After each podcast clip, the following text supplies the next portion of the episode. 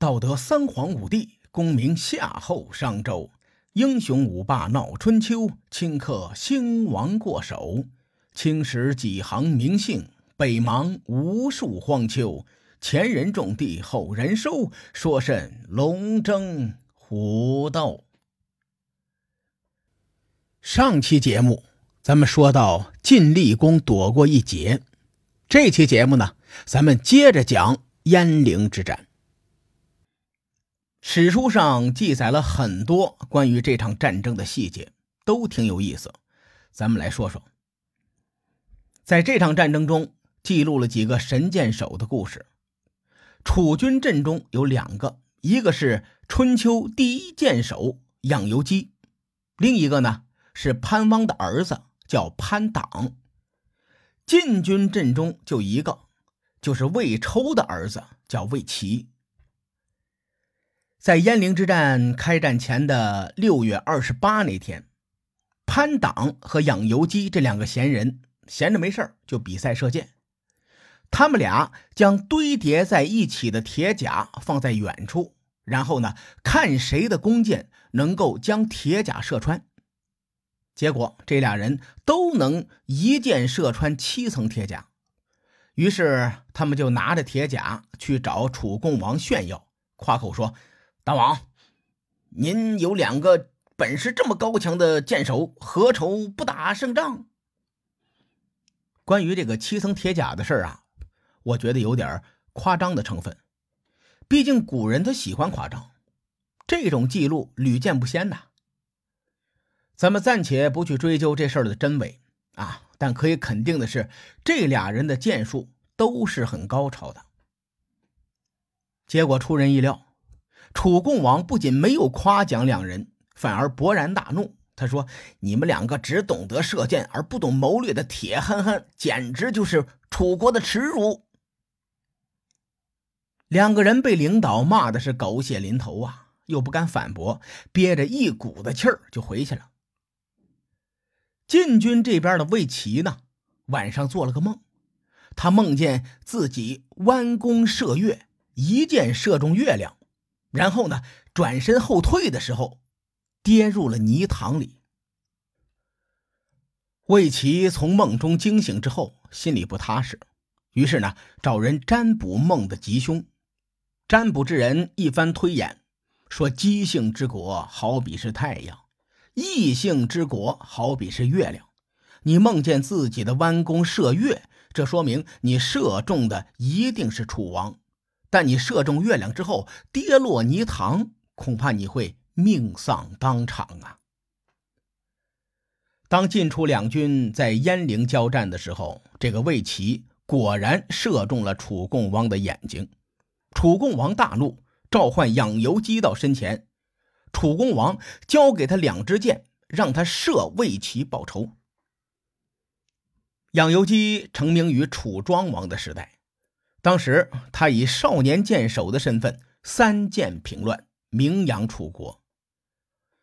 养由基接过来之后，张弓搭箭，说时迟，那时快，一箭就射中了魏齐的咽喉，魏齐倒在了弓套上，命丧当场。这是史书上记录鄢陵之战的一个细节，后面还有。话说晋国将领细致在战场上前后三次碰到楚共王的亲兵，这老兄每次看到楚共王时，都会跳下战车，脱去盔甲，然后一阵风似的跑了。楚共王看在眼里，是频频点头，心说这小子讲文明，懂礼貌，要不是他胸前没有红领巾，我我都以为他是少先队员了呢。于是楚共王派人到晋国阵前询问对方的士兵，说：“刚才在战斗激烈之时，有位用红色皮革裹腿的人，每次遇到我们楚王就飞快离去，一看就是个懂礼貌的人。不知这位英雄是否受伤啊？”细致听见有人这么说，便接见对方，说：“我是楚王在外国的臣子细致。”此刻奉我国君之命参加作战，托楚王的福啊，我没有受伤。此时我正穿着铠甲，不敢拜见楚王，请转告楚王，他的慰问令我受宠若惊。然而现在两军激战正酣，我只好向您这位使者敬礼了。说到这儿，可能会有人纳闷了啊，这是什么情况啊？细致不是晋国的吗？怎么说是楚国的臣子呢？其实啊，细致的本意就是客气客气，就像东北的朋友经常称呼朋友的父母是咱爸咱妈，哎，一个道理。随后，细致对楚共王的使者作揖三次，而后离开。细致的这一番操作，在今天看来呢，是很匪夷所思的，但是在那个年代，细致的做派却很有贵族风范，是一个十足的君子。所以后人呐评价这个典故时，会说细致勇而知礼。列位。别看细致对楚共王以礼相待，他可是最坚定的主战派。在战前，栾书曾经打算坚守不出，等着楚军退去的时候再偷袭对方。可是细致说什么？他说楚军有六大弱点，晋军一定会战胜楚军。细致在战场中的行为，也为他后来的命运埋下了伏笔。咱们暂且不提。稍后再说。咱们说回鄢陵之战，自从楚共王眼睛受伤之后啊，楚军逐渐就陷入了劣势。楚国的盟友郑国在这场战争当中也非常的不给力。当时晋军的夏军统帅韩厥追击郑成功，韩厥的车手说：“说老大呀，咱们再快点吧。郑国的国君他的车手老是回头看。”不能专心驾车，咱们肯定能追上。韩厥一听，连连摇头。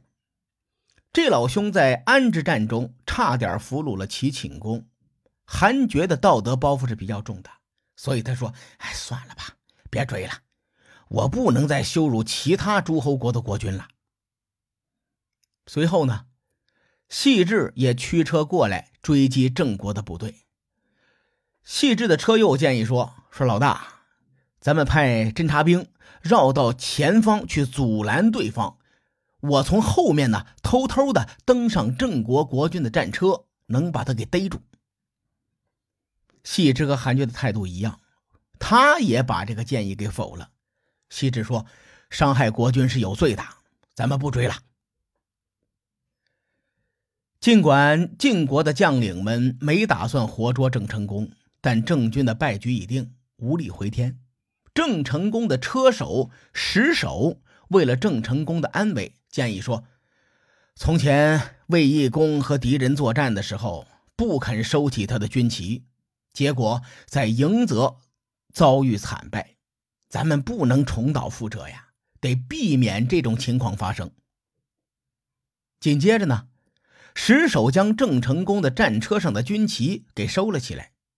可即便如此，郑成功依然有性命之忧。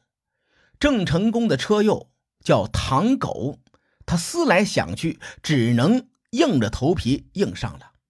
他对石守说：“我没有你驾车重要，你留在国军身边啊，载着国军脱险。我呢，留下来去阻击追兵。”最终，唐狗同志在阻击晋军中战死。换取了郑成功逃出升天。随着鄢陵之战的发展，楚军渐渐陷入了劣势。他们在陷入险地之后，楚军中有识之士不停的想办法扭转战局。史书中就记载了楚国勇士舒山冉的所作所为。据说舒山冉是舒山这个姓氏的始祖。他也是春秋中著名的猛将，不过舒山冉在史料中出现的非常少。关于他的记载，最为人熟知的恐怕就是这场鄢陵之战了。话说舒山冉为了扭转战局，他对养由基说：“在开战前呐，我听说大王禁止你卖弄剑术，并将你骂得狗血淋头。但是现在楚军有难。”事急从权，你必须要放箭了。养由基点头应允，拿起弓箭就射向晋军。所谓人的名，树的影啊！养由基身为春秋第一箭手，箭无虚发，所射皆死。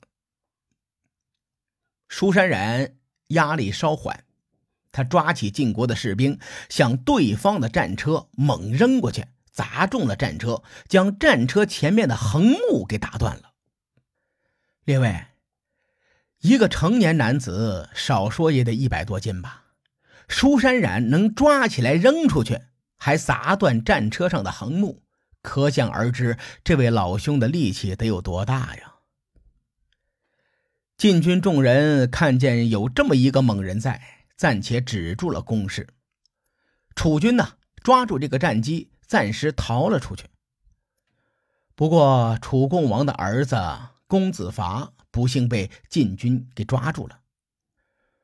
公子伐的“伐”字是个多音字，上面一个草字头，下面一个讨伐的“伐”。有人说读“伐”，有人说读“沛”，我没查到具体的读音。有知道的小伙伴可以留言给我们啊！我们一定是好好学习，天天向上。《左传》对鄢陵之战的记载非常详细。还记录了一些事情，说栾书的儿子栾真，也就是晋厉公的车右，这位仁兄在战场上看见了楚国令尹子重的军旗，就向晋景公请示说：“那面军旗呀，是楚国令尹的，我猜测旗帜下是令尹子重。当年我出使楚国的时候，对方曾经问我，晋国把什么称作勇武？”我当时就回答说：“喜欢人多，而且军容整齐、有纪律的。”对方又追问：“还有呢？”我又回答：“喜欢遇到事情镇定。”现在晋楚两国交战，咱们连个使者都没派，说明咱们没纪律。我在战场上又忘了以前说的话，说明我遇事不镇定。因此，为了弥补这一点，我请求大王赠酒给对方。晋厉公点了点头，同意了栾真的请求。栾真派人将酒送到了子重那里，说：“我们晋国的国君命栾真为车右，他因此不能分身犒劳您的部下，特地命我送上薄酒，以示敬意。”令尹子重点点头，回答说：“那位先生在出使楚国时，曾与我有一番高谈阔论。”今日赠酒，必是因为这个缘故。他的记性真好。令尹子重说完，将酒接过来，一饮而尽。直到对方使者回去之后，才命人重新击鼓作战。说到这儿啊，很多人就纳闷儿：《左传》里记载的这些事情，怎么一点逻辑都没有啊？感觉是东一头西一头，抓不住重点。其实咱们仔细分析一下啊，还是能发现一些内在的逻辑。《左传》除了记载战争过程外，剩下的记录都紧紧的扣在一个“礼”字上。你比如栾书对楚共王和郑成功，韩厥对郑成功，栾真对令尹子重，这些人做事的出发点都在礼乐制度的“礼”字上。从这个细节上也能看出来，当时的人们深受礼乐制度的影响。时代不同，价值观也不同。理解礼乐制度，能更好的深入春秋时期，去理解当时人们的一些行为逻辑。鄢陵之战从清晨开始，一直到天黑都没有打完。这黑灯瞎火的，分不清楚谁是谁，也没法继续打。因此呢，双方决定暂且休兵。不料当晚发生了一个意外事件，改变了鄢陵之战的走向。至于这个意外事件发生了什么，各位看官且听下回分解。书海沉沉浮浮，千秋功过留与后人说。我是西域说书人介子先生，下期节目咱们继续聊春秋风雨。更多精彩内容，请搜索关注微信公众号“伯乐灯”，与更多听友交流互动。伯乐登将定期为粉丝发放福利。愿我们的存在让您对明天更有期许。咱们后会有期。